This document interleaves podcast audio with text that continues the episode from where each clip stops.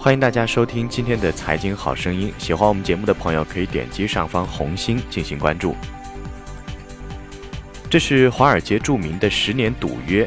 两千零五年，巴菲特提出以标准普尔五百指数基金 PK 任何一名职业投资人选择的至少五只对冲基金，以十年为期限，看看谁的收益更高，赌注为五十万美金。股神的观点很明确：由专业人员进行的主动投资管理，在多年的时间内表现会落后于选择被动投资的业余人员。这几乎是向所有的基金经理们下战书。然而，赌约开后。华尔街一片寂静，无人感应。直到两千零八年，普罗蒂杰公司的投资经理泰德·希德斯站了出来，接受了这个赌。他精心挑选了五只基金，要在两千零八年到二零一七年的十年内和标普五百指数基金一较高下。如今九年过去了，PK 的结果如下：两千零八年到二零一六年。五只基金的收益率分别为百分之八点七、百分之二十八点三、百分之六十二点八、百分之两点九和百分之七点五，而标普指数基金的收益率达到了百分之八十五点四。赌约还剩一年，巴菲特的胜利几乎是没有悬念了。在二零一七年的致股东信中，巴菲特用不短的篇幅来描述这一赌局。他认为对冲基金落败的原因主要是收取了大笔年费、巨额业绩报酬以及活跃交易的成本。就在几天前，希德斯也主动认输了。现在虽然赌局还有八个月，但是在实质层面，一切都已经结束了。希德斯也承认，对投资而言，费用是一个非常重要的因素，这一点无可置疑。但他还认为这不是故事的全部。希德斯总结了这一次的十年赌约的经验和教训，就算为巴菲特和股东信再做一些脚注吧。第一，在高点买入，有时也有高的回报。投资者必须明白。他们为某一资产付的价格越高，所预期的回报就应该越低。当我们两千零八年打赌的时候，标普五百指数正处于历史波动区间的顶部，显然这意味着指数未来一段时间内的回报很可能会比较低。这也就将为对冲基金的相对表现而提供一些帮助。可事实就是，标普五百指数却推翻了这种概率。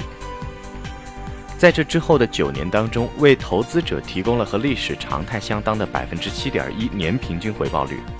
这在一定程度上是因为投资者愿意为每一美元的盈利支付更高的价格，使得指数的点位涨到了相当于过去十年调整后平均盈利的二十九倍的水平。在一个高点买入，并没有带来预期中的低回报，而是投资者在对标普五百指数未来的表现进行推断时，最好还是小心一点。第二点。优秀的投资决定必须要对风险回报情况进行整体的综合评估。我们的赌局是以回报为标准，而抛开这些获取回报所需承担的风险。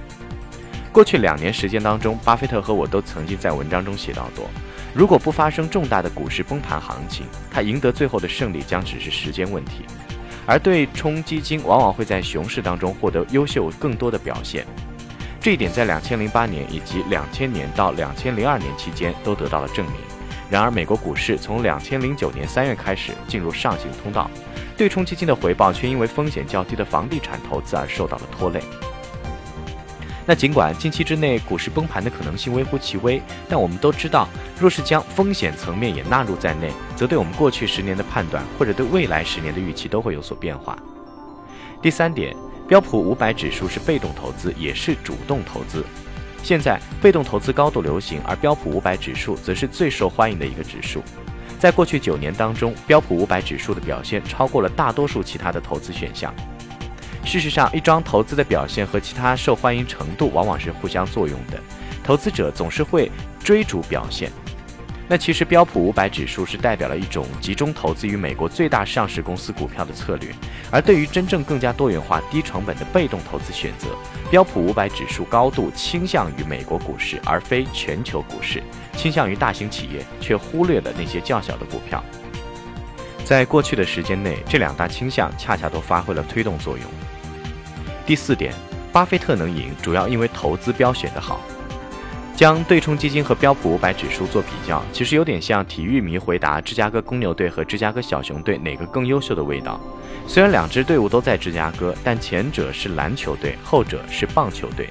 苹果和橙子如何比较？那其实对冲基金和标普五百指数所从事的也是两种不同的运动。对冲基金的投资范围绝不限于美国大型股票，而专业的对冲基金经理人也不会拿标普五百指数来做自己的基准。巴菲特说，整体而言，对冲基金的高额费用必然会损害其表现。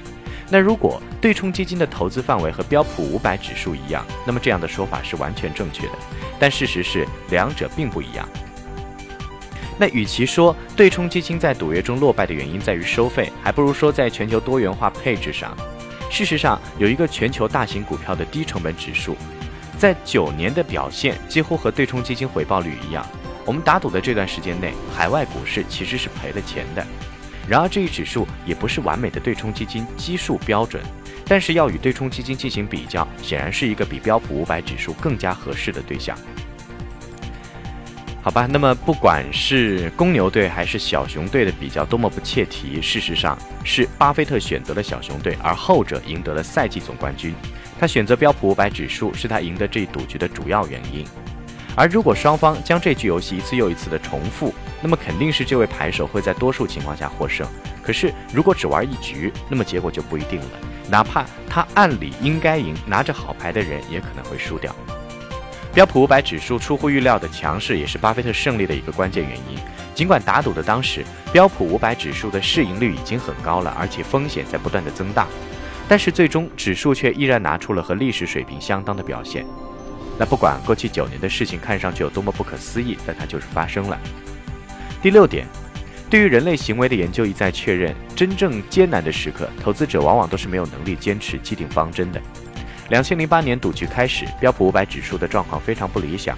那一年十月，巴菲特却发出了颇有先见之明的号召，建议我们在其他人恐惧时变得贪婪起来。赌局最初的十四个月当中，标普五百指数基金损失了百分之五十，而巴菲特的勇气和刚毅，世间是少有的，很多投资者都难以效仿。当痛楚让他们感到难以忍受的时候，他们纷纷都抛掉了手中的美股投资。一位曾经因为恐慌逃离，晚些时候才重新入场的投资者将会发现，如果他一直坚持而不曾离开，最终自己账户中的资产规模会比现实大很多。这段期间之内，对冲基金的损失只有标普五百指数一半不到，但结果是，对冲基金的投资者也就有更大的可能性坚持下来，并因此捕获放反弹带来的回报，哪怕是这个回报的规模会略逊于指数基金。那我想，如果我和巴菲特赌的是未来十年，那么我获胜的可能性应该比过去十年要大得多。标普五百指数现在看上去高估的厉害，让被动投资者在未来感到失望的可能性也就更大了。而对冲基金能够在熊市当中减轻风险，在牛市当中也一定能够有所参与度。简而言之，投资对冲基金是基于牛市不会一直持续下去的选项，而投资标普五百指数则恰恰相反。已故的投资大师著有《与天为敌》曾经说过：“所谓风险，正意味着我们不知道接下来会发生什么。